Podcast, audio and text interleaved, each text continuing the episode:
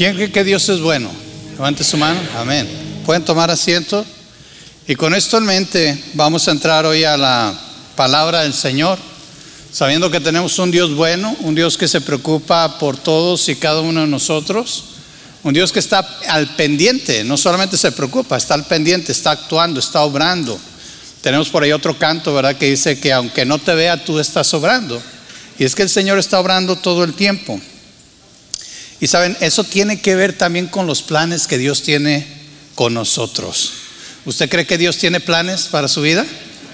Amén. Y si no lo sabía, sépalo hoy. Dios tiene un plan específico diseñado para tu vida, para ayudarte a crecer, para ayudarte a conocerle, a, conocerle, para ayudarte a saber cómo te integras este cuerpo tan hermoso que es la, la, iglesia. ¿sí? Mire, yo me recuerdo, hablando de planes, eh, ¿cuántos de ustedes eh, creciendo les preguntaban cuando estaba chiquito qué quería ser? ¿Nunca les tocó eso? ¿Y tú qué quieres ser de grande? Le preguntan uno cuando uno tiene cinco años, ¿verdad? O tres años. Y está uno todo asustado. Bueno, yo me acuerdo cuando a mí me preguntaban, muy chico, eh, ¿qué te gustaría ser de grande? Y yo decía, un adulto, pero a lo mejor no como usted, ¿verdad? Pero bueno, no, a mí me gustaba, yo respondía siempre que me gustaría ser bombero. ¿A cuántos les cruzó por la mente el ser bombero cuando eran niños? ¿A cuántos de ustedes? ¿A, ¿Nomás a mí? ¿A poco? Sí, bueno, a varios, ¿verdad? A varios. Yo no sé si era, eh, ya después cuando vi de qué se trataba, dije, no, mejor no, ¿verdad? Este, porque uno ve los camiones y uno ve así el traje y todo, y la influencia de los amigos y los juguetes cuando uno está chico, uno quiere ser bombero. Entonces, por un tiempo quise ser bombero. Después, yo no sé cómo, me cambió la idea y decía que yo quería ser arquitecto. ¿verdad? No sé si alguien me, enseñó fotos de los blueprints, lo que le llaman los, los, este, los diseños, ¿verdad? Y alguien me dijo que pues los arquitectos hacían edificios, casas. De eso como que me acuerdo más, más vagamente porque ya tendría mis cinco o seis años, ya muy maduro para pensar que iba a ser de grande, ¿verdad? Pero eso es lo que, lo que me venía a la mente. Entonces yo estaba pensando qué quería hacer. Mire, sin embargo, no llegué ni a ser bombero, ¿sí? Ni tampoco arquitecto. Al final de cuentas, Dios trabajando a través de mi padre, que no era creyente en ese tiempo, él me dirigió a la carrera de ingeniería en sistemas. Entonces yo estudié para ser ingeniero en sistemas, gradué, trabajé en la industria, diseñé software para compañías, con esa carrera el Señor me llevó a Monterrey, después me llevó a San Luis, ¿verdad? Donde ya ahí me agarraron, me casé, ¿verdad? Entonces ya se puso lista mi esposa, este, la hora mi esposa y ya nos casamos. Pero yo veo en todo esto los planes de Dios, porque al final de cuentas mire dónde estoy ahora. ¿Sí? Yo comencé, nací en Tierra Santa, les he dicho, ¿verdad? Torreón, Coahuila, ya. Este, entonces Luego trabajé en Monterrey y luego viví en San Luis. Entonces fíjese, tres lugares diferentes. Si usted me hubiera preguntado de niño, ¿sí? ¿En qué ciudad te gustaría vivir? Yo le hubiera dicho que Torreón, ¿verdad? De hecho, una de las cosas, cuando yo hablé con mi papá, ya cuando conseguí trabajo en Monterrey, le dije, papá, ya conseguí trabajo. Me dice, ah, qué bueno, ¿dónde? En Monterrey. ¿Y por qué tan lejos? Me dice, ¿verdad? Entonces, a veces los papás también les cuesta desprenderse de sus polluelos, ¿verdad? Imagínense desprenderse de mí, qué duro, qué difícil. ¿Sí? No, no es cierto. Pero al final de cuentas, lo que quiero decir es que a veces nosotros tenemos sueños y no es malo soñar. Yo creo que todos nosotros tenemos metas en nuestras vidas que quisiéramos alcanzar, lugares a donde nos gustaría ir, tal vez personas a quienes conocer. Pero como creyentes tenemos que aprender a que muchas veces, óigame bien, esos sueños tienen que ser destruidos, ¿sí? Tienen que ser, eh, de hecho, estropeados por Dios para que se puedan cumplir los sueños de Dios en nuestra vida. Sí, sí lo oye, se oye medio feo, como Dios va a estropear mis sueños. Bueno, no es necesariamente así. Pero si Dios tiene planes, créeme una cosa, los planes de Dios siempre son mejores que lo que cualquiera cosa que tú te pudieras imaginar. Siempre. ¿Lo creen, hermanos? Ahora, mire, ya le dije, yo no terminé siendo ni bombero ni arquitecto, fui ingeniero. A través de eso el Señor me guió. Al final de cuentas terminamos aquí estudiando teología. Después hemos sido misioneros, hemos sido pastores, hemos sido líderes, cosas que yo nunca me hubiera imaginado. Dios nos ha llevado a muchos lugares. El otro día me preguntaban, ¿a dónde has sido? Bueno, hemos estado en Argentina, hemos estado casi en muchos lugares, Canadá, en Estados Unidos, en muchos lados. ¿Cómo hemos llegado? Y hemos llegado hasta las Filipinas. ¿Cómo hemos llegado ahí? Siguiendo al Señor. Porque si usted me pregunta cómo pagué todo eso, cómo fue todo eso, yo no, ahorita yo no sé ni cómo decirle cómo fue. ¿Verdad? Pero todos nosotros tenemos historias donde sabemos que Dios nos ha dirigido de nuestros planes a otro lugar. Y mire, para muestra un botón en la Biblia. Ustedes recuerdan a José. José que le dicen muchas veces José el soñador, precisamente. Él tenía sueños. Sin embargo, nosotros vamos a aprender hoy. Muchas veces los sueños que tenemos, aun cuando están en la voluntad de Dios, no necesariamente siguen el camino que nosotros quisiéramos. A veces nosotros queremos y decimos, es que este sueño me lo dio el Señor y queremos que se cumpla ya, ¿verdad? Ahorita, porque sabemos que es del Señor. Es más, ayer, que se cumpliera desde ayer, pero no. A veces el Señor se toma su tiempo. El Señor es un maestro. El Señor es, es, el mejor arquitecto para el diseño. Él es, el mejor haciendo cosas con sus manos, con su poder. Y si ustedes recuerdan la historia de José, yo les voy a platicar un poquito de José. Él era hijo de Jacob o Israel, de ahí es donde nacen las doce tribus, ¿verdad? Jacob, su padre, lo amaba mucho, lo amaba a montones, porque lo tuvo en su vejez, era el hijo consentido. Y sí, yo sé que algunos ya están pensando, ah, como aquel, mi hermanito, mm, ahorita. Bueno, así pasa, ¿verdad? Él tuvo a José en su vejez y Jacob le, le mandó a hacer a José una túnica de colores especiales. ¿Recuerdan eso? De hecho, hay muchas obras de teatro y todo donde sale con la túnica, la famosa túnica de José. Ahora, vamos a poner, vamos a pausar un poquito aquí. Yo soy el mayor de cuatro varones. Entonces yo sé lo que es tener hermanos pequeños. ¿Sí? ¿Cuántos de ustedes saben lo que es tener hermanos pequeños? ¿Verdad? ¿Sí? Eh, ahorita lloramos juntos, no se apuren. Salía a ver aquí. Bueno, pero miren, normalmente nosotros empezamos a ver un trato diferente con, con los más chicos, ¿verdad? Ahora imagínese está sentado usted con otros 11 hermanos, o usted es uno de los 12, y ven que al, más chiquito, a la túnica de colores, porque en aquel tiempo esa era algo grande, créamelo, era, era algo grande tener una túnica así de, de esa calidad que tenía José y de colores, porque normalmente eran un solo color. ¿Sí? Entonces era algo caro, era algo especial, era algo que lo diferenciaba de todos los demás. Imagínense, todos con una túnica de un solo color y José ahí con túnica de colores, pues sobresalía ahí en la mesa, ¿verdad?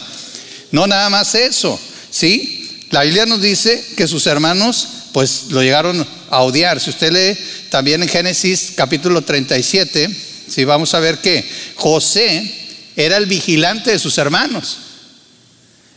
Por decirle, no quise usar la palabra chismoso, ¿verdad? Pero era el que llevaba el chisme. ¿Cuántos no tuvieron un hermanito así o hermanita así? Ay, dice la hermana, yo era, dice, aquí se están echando de cabeza. Miren, nosotros tuvimos hermanitos que mamá, es que Julio ya, ah, ¿verdad? Entonces, entonces no le caían muy bien. Pero aquí es donde comenzamos. Esta era la situación de José. Nosotros pensaríamos que José no era el más calificado para recibir los sueños de Dios. Pero José recibió un sueño de parte de Dios. ¿Sí? Y si usted va a Génesis capítulo 37 en el versículo 5, y le voy a dar este punto, los sueños que Dios nos pudiera dar pueden ser la burla de otros. Es más, déjeme decir una cosa, a veces nosotros platicamos los sueños, o sea, las metas que Dios nos da, y hay gente que se burla de nosotros. Tú, ¿cómo? ¿A poco tú? No, hombre, y a veces vemos a la gente que Dios pone aquí al frente y dice, no, hombre, ese hermano, ¿por qué está ahí? ¿Quién lo puso ahí? O esa hermana, ¿por qué está ahí? ¿Verdad? Yo lo haría mejor. Siempre los que estamos sentados allá podríamos hacer todo mejor que los que están aquí al frente, ¿verdad? Hasta que nos toca hacerlo. Pero entonces, así pasó. Una noche, dice Génesis 37, 5, una noche José tuvo un sueño y cuando se lo contó a sus hermanos, lo odiaron más que nunca. Ya lo odiaban, ya lo odiaban pero con este sueño lo odiaron más. ¿Por qué? Porque si usted lee anteriormente, José tuvo este sueño. Él soñó, ¿verdad? Que había unas espigas, que, 11 eh, eh, espigas que se subordinaban, se inclinaban delante de una espiga. Claro, esa espiga que estaba en medio era él. Entonces, ¿qué entendieron sus hermanos? Ah, o sea, nos estás diciendo que nosotros al final te vamos a servir a ti. Mira qué arrogante. Ahora, puede ser, puede ser que José sí tenía cierta actitud arrogante. Porque, como le dije, era el consentido de papá, era el de la túnica de colores, era el que, eh, era el IBM, ¿verdad? IBM y tráeme esto, IBM, porque él era el que le llevaba el lonche a los hijos, pero también traía los chismes, ¿verdad? Entonces, era como el que llevaba y traía. Entonces, tal vez, tal vez José tenía una actitud arrogante, no lo sabemos, no, no lo sabemos, la Biblia no nos dice. Pero lo que sí sabemos es que José tuvo este sueño y tal vez por su juventud sí cometió una imprudencia. Y esta es una cosa que debemos de aprender. Tenemos que tener cuidado con quién compartimos los sueños que Dios nos da. Sí, tenemos que tener cuidado porque va a haber gente que nos va a querer lastimar. Va a haber gente que va a querer hacernos daño. Y eso fue lo que pasó con José. Sus hermanos se enojaron y sabemos que siempre va a haber personas que se enojen cuando les hablemos de nuestros sueños, de las metas que Dios nos da. Algunos se van a enojar, unos se van a burlar de nosotros, ¿verdad? Y lo único que nosotros tenemos que hacer es mantenernos persiguiendo el sueño que Dios nos da. ¿Cómo lo vamos a hacer? Miren, es difícil seguir al Señor. Ahí está alguien enojado, ¿sí? ¿Les han dado esa mirada? ¿Verdad? Es un poquito más dulce porque es un niño, pero a veces cuando la gente se enoja puede ser muy dura con nosotros. Y de por sí es difícil seguir al Señor. Ahora imagínese con gente así enojada. Pero ¿sabe qué es lo que te va a lo que te va a impulsar? Lo que te va a motivar a seguir adelante siempre va a ser la convicción de que estás siguiendo algo que Dios te dio. ¿Sí me oíste? Nuestros sueños, nuestros sueños como personas, como seres humanos, no es que no sean importantes, pero cuando aprendemos a tener esa comunión con Dios, que empieza a cambiar nuestro ser, empieza a cambiar nuestra mente, empieza a cambiar la manera en que vemos las cosas, nuestros sueños y los sueños de Dios se alinean. Llegamos al punto donde lo que queremos es hacer la voluntad de Dios, no importa el costo y no importa lo que tengamos que dejar. Nuestras vidas empiezan a tener sentido porque tienen una meta más grande que las metas que nosotros mismos, nuestra, nuestra familia o nuestra sociedad nos puede imponer. Eso es lo que nos da la energía, nos da el propósito, nos ayuda a sobrepasar esos obstáculos. ¿Sí? Este pasaje, nosotros, si nosotros vamos a Jeremías 29, 11, un pasaje que me gusta, un versículo que me gusta, que también puede ser usado para entender que Dios tiene planes Dice Jeremías 29, 11, pues yo sé los planes que tengo para ustedes, dice el Señor, son planes para lo bueno. ¿Sí o yo? Planes para lo bueno y no para lo malo, para darles un futuro y una esperanza. Nosotros los seres humanos tenemos la vista muy corta. Tenemos una meta y se nos atora aquí y pensamos que ya todo se acabó. ¿Sí? Y mire, yo, yo sé que este pasaje está dirigido primeramente al pueblo de Israel. O sea, yo no estoy tomando promesas del pueblo de Israel, pero yo creo que este pasaje demuestra el carácter de Dios. Y yo lo puedo apoyar esto con Efesios 2.10, un, un, versículo que a mí me encanta mencionar, a lo mejor ya me he oído y va a decir otra vez Efesios 2.10. Ok, ¿qué dice Efesios 2.10? Pues somos la obra maestra de Dios. Él nos creó de nuevo en Cristo Jesús Fíjese bien, a fin de que hagamos las cosas buenas, ¿se acuerda lo que decía ahí? Planes buenos, cosas buenas, que preparó para nosotros, preparó tiempo atrás. Al pueblo de Israel le dijo que él tenía planes buenos, planes para lo bueno, no para lo malo, para dar futuro y esperanza. Y en Efesios nos dice que Dios ya preparó buenas obras, cosas buenas para que nosotros hagamos, y las preparó tiempo atrás. No pienses quién eres en la carne. Piensa lo siguiente, si tú has aceptado a Cristo como tu Señor y Salvador, tú tienes futuro, tú tienes esperanza. y tienes cosas buenas que Dios ya preparó hace mucho, cuando todavía ni existías, cuando todavía ni estabas en la mente de tus padres, cuando todavía ni tus padres, ni tus abuelos, ni tus bisabuelos existían. Dios ha preparado cosas buenas para que tú tengas un futuro. Tú, tú, no yo, tú. Entonces tienes razón de ser, tienes razón de vivir, tienes un propósito y aunque la gente se oponga, tienes que seguir adelante. Así que no temas soñar. Mientras sigas los sueños de Dios, aunque los demás que te rodeen se burlen de ti, y hay una razón bien simple. El Señor, y este es nuestro segundo punto, el Señor siempre estará contigo cuando sigues sus sueños. El Señor siempre va a estar contigo cuando sigues los sueños de Dios. Cuando buscas cumplir el propósito de Dios, ¿quién está contigo? El Señor. Y Él es un poderoso gigante. ¿Quién lo puede detener? Entonces, ¿quién te va a poder detener? Imagínate que tú eres una locomotora con cinco máquinas y de repente se atraviesa por ahí, ¿verdad? Una cerca de madera. ¿Tú crees que te va a detener? Claro que no.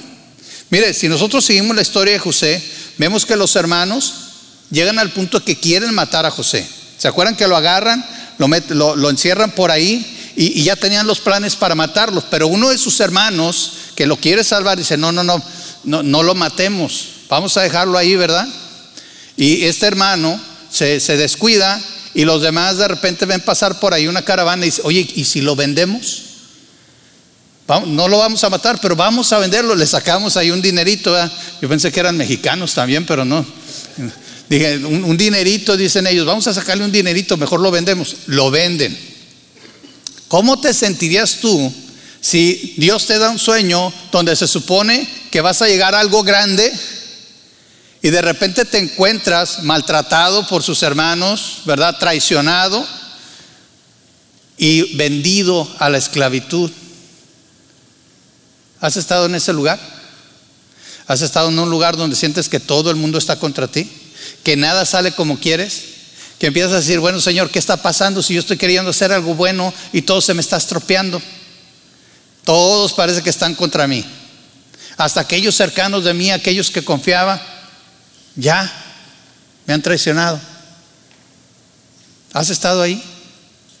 Si no has estado, te tengo una noticia.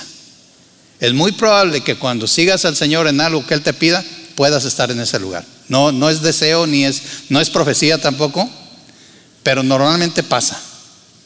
¿Sí? Tristemente pasa. Bueno, estos hermanos de José llegan a querer cubrir su, mentira de tal manera que le quitan la túnica. ¿Se acuerdan de la famosa túnica tan bonita de colores?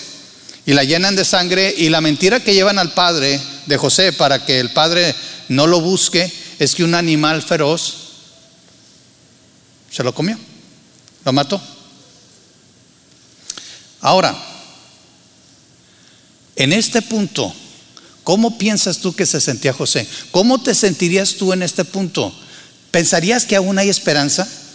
¿Pensarías que todavía se puede seguir? ¿Qué harías cuando llegaras a su destino? José es vendido como esclavo y llega a la casa de Potifar. ¿Recuerdan a Potifar?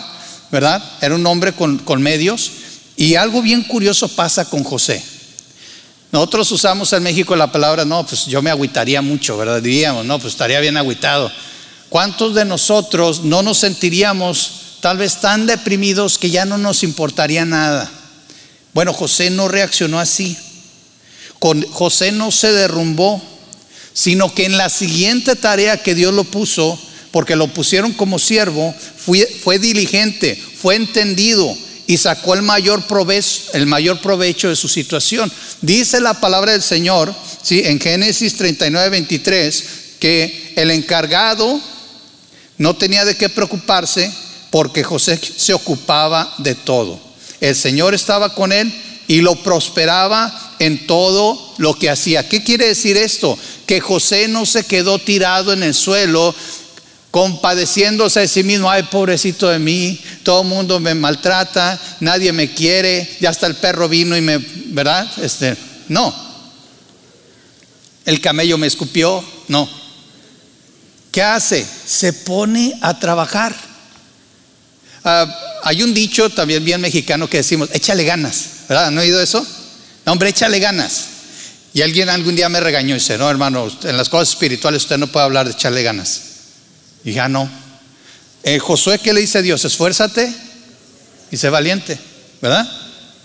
Sí. El esfuerzo, mis hermanos, el creyente es el que en cualquier labor debe de poner el mayor esfuerzo posible. Sí, es el que debe dar el testimonio de que si Dios te pone a limpiar una, una, mesa o una banca, va a ser la mesa o la banca más limpia que va a haber en ese lugar. Esa debe ser la actitud de un creyente. Un creyente debe dar su esfuerzo en todo, porque dice la palabra del Señor que todo lo debemos de hacer como para quién? Como para el Señor y no para los hombres. ¿Sí? Siempre tenemos que tener esa buena actitud. José la tuvo y llegó al punto de que Potifar le puso todo en sus manos. No había cosa más que la esposa de Potifar que él no haya dejado en las manos de José. A ese punto llegó. El, el, hombre no se deprimió cuando sus sueños, dados por Dios inclusive, no se cumplieron. Y sabe, vemos aquí que dice la palabra que Dios prospera a José. Y sabemos que está hablando de los bienes de Potifar, que se multiplicaban. Y quiero corregir algo. Muchas veces nosotros pensamos que el creyente no debe de pensar en la prosperidad económica, porque no suena espiritual. Pero vemos que es todo lo contrario. Cuando nosotros ponemos a Dios primero, Dios, si quiere, puede prosperarnos económicamente. Si esa prosperidad viene de parte de Dios y a causa de ser obedientes a Dios, no es malo lo que llegue. Puede ser una casa, puede ser un carro, puede ser dinero, puede ser familia. Pero es porque Dios está primero. Es como decimos, no pongas la carreta antes de los caballos, pon, los caballos primero y luego la carreta detrás.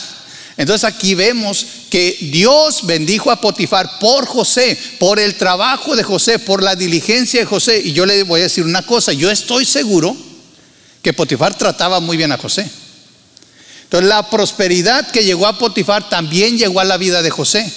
Y eso lo vemos seguido en la vida de José. Junto con las bendiciones, junto con el trabajo arduo que venía, también él era bendecido aún económicamente. Entonces, mis hermanos, no condenemos la prosperidad económica cuando viene por seguir al Señor.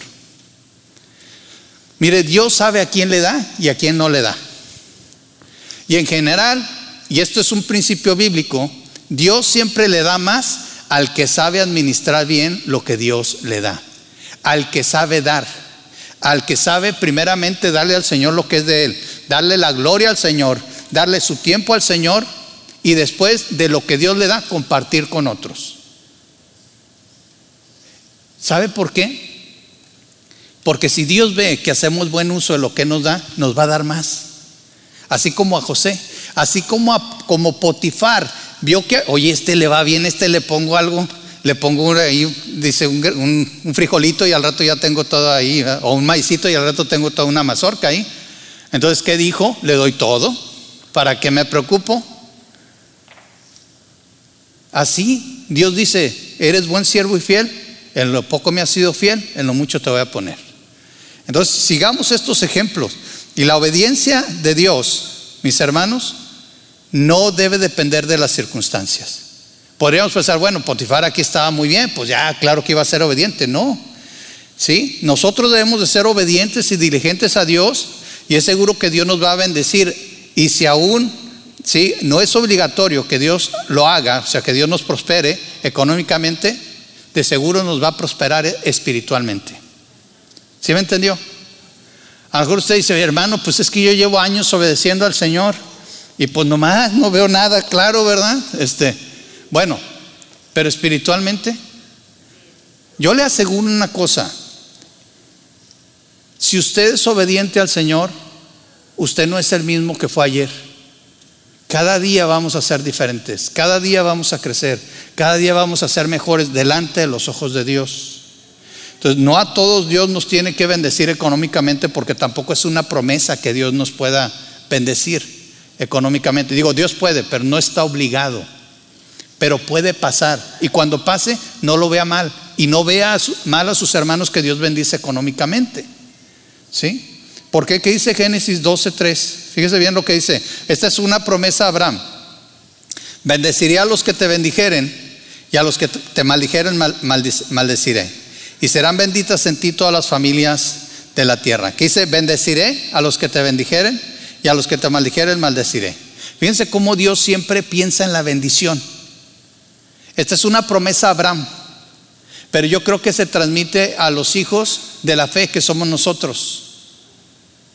Entonces cuando hay gente, Potifar le puso todo en las manos a José, Dios lo bendijo y de seguro toda esa prosperidad tenía que ver también con el hecho de que Potifar reconoció que Dios estaba con José.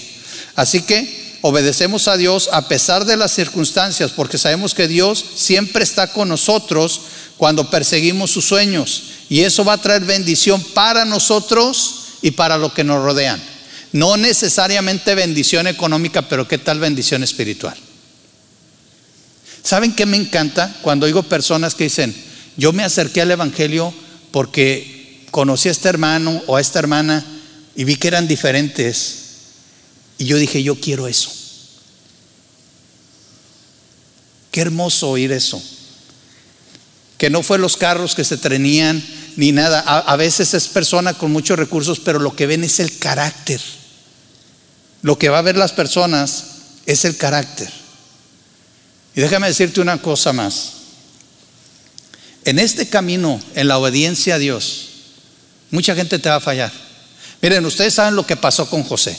José estaba trabajando, estaba todo siendo bendecido. ¿Qué pasó? Lo único que le dijeron que no tocara era la esposa de Potifar. ¿Y qué hizo la esposa, la esposa de Potifar? Que vio a José y que dijo, ay, nenorro, ¿verdad?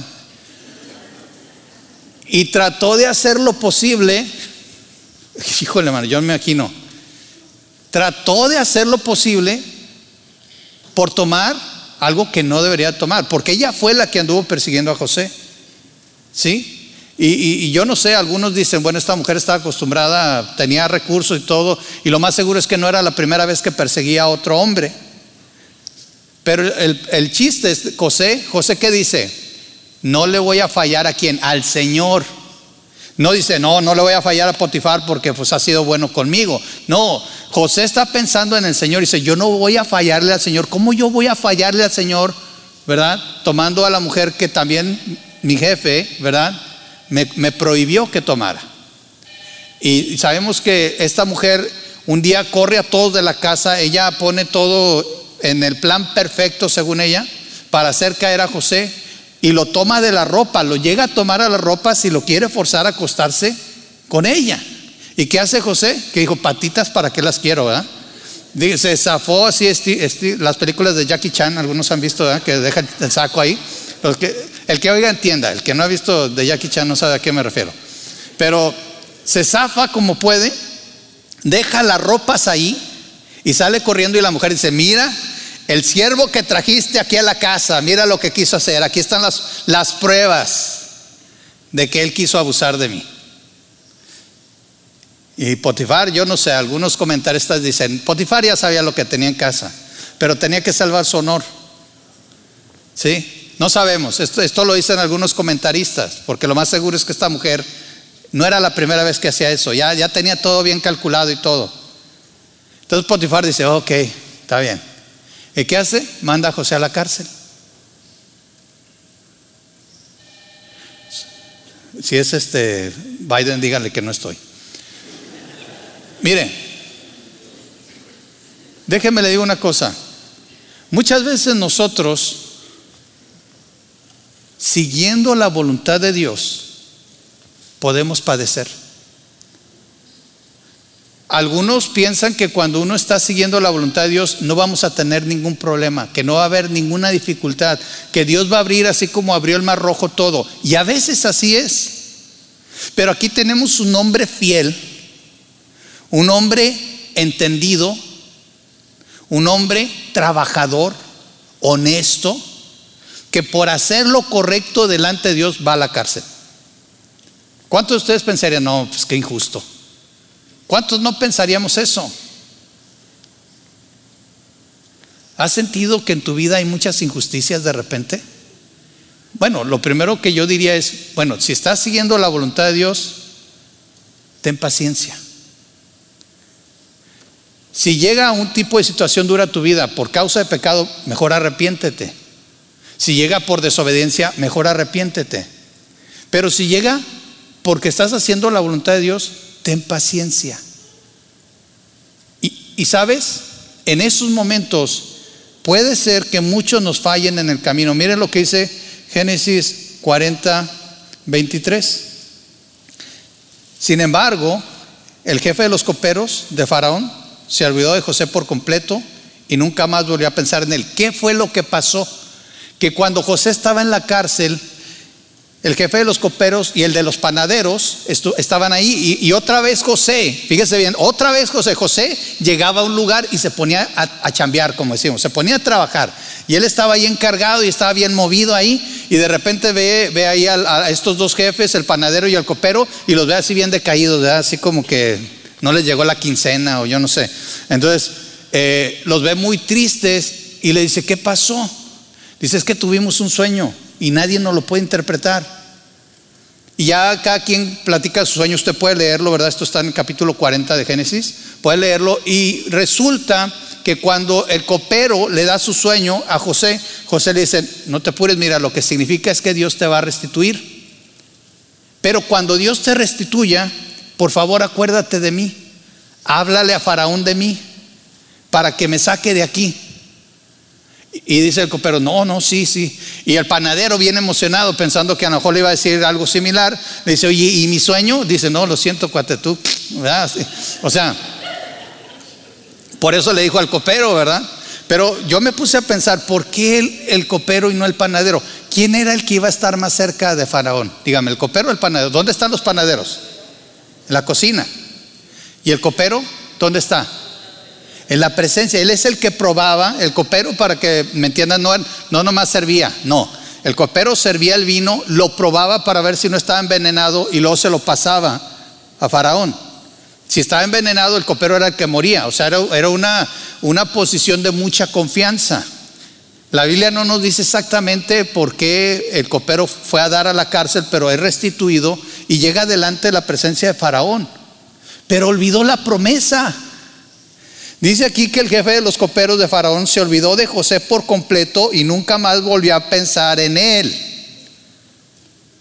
¿Cuántas veces te han dicho, no, sí hermano, yo te ayudo, no te apures, mira, este, yo le hablo a fulanito de ti, y, ¿verdad? ¿Cuánto, ¿Cuánto no nos ha pasado? Y nos falla la gente. ¿Sabes? Eso no nos debe de sorprender. Porque aún personas bien intencionadas, personas que de veras en su corazón querían ayudarte, te pueden fallar. Y yo siempre lo he dicho, lo digo de mí, yo les puedo fallar. Es más, casi seguro les voy a fallar. No porque esté pensando en hacerlo, sino porque soy un ser humano. ¿Sí? Soy un, hijo de Dios, pero no soy como Dios. No soy omnipotente ni soy omnipresente. A veces no me acuerdo ni siquiera que desayuné en la mañana. ¿Sí? Y vamos a fallar. Vamos a fallarle a las personas. No nos sorprendamos de eso, ni que nos fallen, ni que nosotros fallemos. Claro, siempre que me doy cuenta, pido disculpas, etcétera, etcétera. Pero lo que voy es que el único que no nos falla, ¿quién es? Dios. ¿Sabe qué pasó? Mire, Pedro Voy a mencionar este versículo primero. Pedro en su primera carta habla acerca del sufrimiento. Y él nos dice algo bien cierto. 1 Pedro 4 y 19. Que dice, de modo que si sufren de la manera que agrada a Dios. Me gustó este pasaje porque habla de seguir la voluntad de Dios. Que dice, sigan haciendo lo correcto. Hermanos, nunca debemos de parar por hacer la voluntad de Dios solo porque hay sufrimiento envuelto. Pero ¿qué dice después Pedro? Y confíenle qué? Su vida. Confíenle su vida a Dios. ¿Quién los creó? Pues Él nunca les fallará. Ahí está, mis hermanos. Dios nunca nos va a fallar. Él nos creó. Me encanta que Pedro mencione este detalle, porque ¿quién te conoce mejor? ¿Quién sabe exactamente lo que realmente necesitas? ¿Quién sabe por lo que estás pasando? ¿Quién sabe todos tus problemas? ¿Quién conoce todo lo profundo de tu corazón, Dios. Y Él, Él, la persona importante, el que realmente puede hacer algo, nunca te va a fallar. Nosotros los seres humanos te podemos fallar. Y no te sorprendas, pero Dios, el Todopoderoso, ese poderoso gigante, el fuerte, el guerrero de Israel, nunca te va a fallar. Él está contigo hoy y estará contigo por siempre. Siéntete seguro que cuando hagas la voluntad de Dios, aunque todo el mundo te falle, aunque todo parezca que está cayendo, aunque todo el mundo se olvide de ti, Dios no se olvida de ti y Él está contigo. ¿Sí? Amén.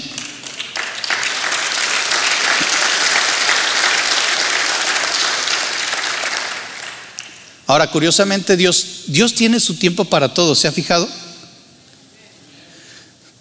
Dios estaba detrás de todo esto. Aún yo estoy seguro que el copero se olvidó ahí porque seguía trabajando en la vida de José. Este es el taller de Dios, mis hermanos. ¿Qué dice la palabra del Señor? Que Él sigue trabajando en nosotros, ¿verdad? Y que Él seguirá obrando, dice la palabra de Dios, hasta que Él venga. ¿Sí? Nosotros somos obra en construcción todavía. Y mire lo que pasa cuando un día Faraón tiene un sueño y está preocupado porque no entiende qué está pasando y le habla a todos y nadie le puede interpretar el sueño. Y adivinen quién estaba por ahí con una copita oyendo todo esto. El copero. Y le dice, oiga, ¿sabe qué? Y ya la regué. Pero bueno, mire, es que cuando, ¿se acuerda aquella ocasióncita, verdad? Donde usted me mandó a la cárcel, por cierto, va a ver. Este, cuando usted me manda a la cárcel, dice, allá había un hombre. Nosotros, el panadero y yo tuvimos un sueño y él no lo interpretó. ¿Sí? Fíjense lo que dice en Génesis 41, 9 al 14. Finalmente habló el jefe de los coperos del rey. Dice, hoy he recordado mi falla, dijo al faraón. Hace un tiempo usted se enojó con el jefe de los panaderos y conmigo y nos encarceló en el palacio del, capitán de la guardia. Una noche el jefe de los panaderos y yo tuvimos cada uno un sueño y cada sueño tenía su propio significado. Con nosotros en la cárcel había un joven hebreo que era esclavo del capitán de la guardia. Nosotros le contamos nuestros sueños y él nos explicó el significado de cada sueño. Y todo sucedió tal como él lo había predicho. Yo fui restituido a mi puesto de copero y el jefe de los panaderos fue ejecutado y atravesado con un poste. El faraón mandó llamar a José de inmediato y enseguida lo trajeron de la cárcel. Después de afeitarse y cambiarse de ropa, José se presentó ante el faraón. Increíble, ¿verdad? Mire, nosotros a veces pensamos, bueno, voluntad de Dios, línea recta, ¿verdad? Vamos derechito, con bendiciones, fanfarrias, un desfile, todo el mundo nos va a aplaudir porque estamos haciendo la voluntad de Dios, todo el mundo nos va a apoyar porque estamos siendo bien espirituales y siguiendo la voluntad de Dios y va a ser todo bien fácil. ¿Y qué dice Dios? No. En vez de línea recta, ¿cómo le hace el Señor? Así hasta se garigolea y se va por acá y por allá, ¿verdad? Sí. Pero ese es el plan de Dios. Ahora, ¿por qué a veces yo me pongo a pensar, ¿por qué Dios no llevó directo a José? No lo llevó directo a Faraón. ¿Saben cuántos años pasaron? Parece que, entre, que salió el copero y que se acordó el copero, creo que fueron como dos años. ¿Sí? Dos años. Si, si mi memoria no me está fallando, ¿cuántos de nosotros esperaríamos que alguien se le olvidara algo? Y en dos años de repente se acordara. Muy seguido se olvidan cuando les prestamos dinero, ¿eh? por eso. Y, y, bueno, fuera que se acordaran a los dos años, pero bueno, ese es otro detalle. Pero Dios nunca olvida. Dios nunca olvida. Dios nunca se olvida de ti. Dios nunca se olvida de sus planes. Nunca te sientas olvidado por Dios. Por eso les dije, si sabes que estás siguiendo la voluntad de Dios, sé paciente. Porque en el día que menos espera, el Señor va a traer sus resultados. Y nosotros sabemos la historia de José. Sabemos que este sueño fue el sueño de las, siete vacas gordas y las siete vacas flacas, ¿verdad? ¿Y qué pasó? Otra vez, José fue diligente y trabajó y al final él fue el segundo de Faraón. Fíjese de ser un hijo, un hijo medio malcriadón, ¿verdad? Ahí medio consentidón.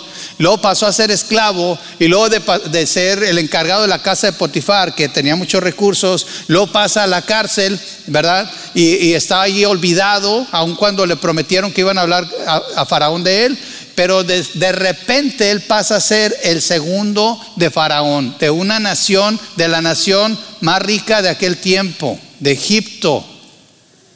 Y no solamente eso, les dije que junto con la obediencia de Dios venía la prosperidad, ¿se acuerdan? Porque siendo el segundo de Faraón, ¿usted cree que no tenía recursos José? José tenía recursos.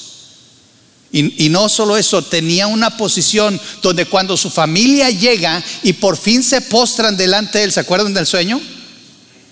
Cuando se postran delante de él y él ve a sus hermanos, él está en una posición de ayudarlos y se trae a su familia y allí en Egipto el pueblo de Israel crece, se forma. Por 400 años el pueblo estuvo ahí protegido en una tierra que se les dio. Y los planes de Dios fueron cumplidos. Y los huesos de José fueron enterrados en esa tierra. Pero él pidió, cuando se vayan de aquí, porque él sabía que un día Dios les iba a dar su tierra, cuando se vayan de aquí, lleven mis huesos con ustedes. Wow. Qué hermosa historia. Pero saben, lo más hermoso es ver que en todo este camino Dios estuvo en control. Que cuando José siguió los planes de Dios, siguió los sueños de Dios, Dios estuvo con él. Que los planes de Dios siempre se cumplen. Y aquí terminamos, mis hermanos. Aunque tus sueños sean destruidos, que sean destruidos porque los estás reemplazando con los sueños de Dios. Y así vas a estar seguro de una cosa, Dios te va a llevar, Dios va a estar contigo, Dios te va a abrir. No vas a evitar el sufrimiento, pero ese sufrimiento va a cumplir la obra de Dios en tu vida y entonces vas a estar listo para cuando los planes de Dios surjan, tú vas a ser esa persona que Dios necesitaba para estar en ese lugar haciendo exactamente lo que estás haciendo. Gracias a Dios, porque Él no piensa como nosotros. Porque si Dios me hubiera preguntado si hubiera querido evitar ciertos sufrimientos, yo le hubiera dicho que sí. Pero yo no sería la persona que soy y tú no serías la persona que eres ahora. Si Dios no hubiera trabajado contigo de la manera que está trabajando. Y si hoy estás pasando por sufrimientos, si sientes que tus sueños han sido destrozados, créemelo, permítele al Señor que Él reemplace tus sueños por sus sueños. Y vas a estar bien. Y como te dije, si estás sufriendo por seguir la voluntad de Dios, sé paciente. Si estás sufriendo por desobediencia o por pecado, arrepiéntete. Pero confiemos en el Señor. Les invito a que nos pongamos en pie. Y como una aplicación, debemos de alinear nuestros sueños a los de Dios y no temer. Aférrate a las promesas de Dios y su plan para tu vida aun cuando parezcan imposibles. Si hacemos eso, nuestra vida va a tener propósito, va a tener sentido y va a tener un futuro. Vamos a orar. Señor, te agradecemos tanto por tu fidelidad. Gracias Dios que tú tienes un plan para nosotros. Que ese plan no falla, Dios. Solamente danos paciencia Danos entendimiento de tu voluntad para que podamos entender cuando te estamos siguiendo a ti o cuando estamos siguiendo nuestra carne. Y sobre todas las cosas, Señor, ayúdanos a entender que realmente tú tienes un plan para cada uno de nosotros. Te pedimos todo esto, Señor, y te explicamos que en todo siempre te busquemos para darte honra y gloria, Señor. En el nombre de nuestro Señor Jesucristo. Amén.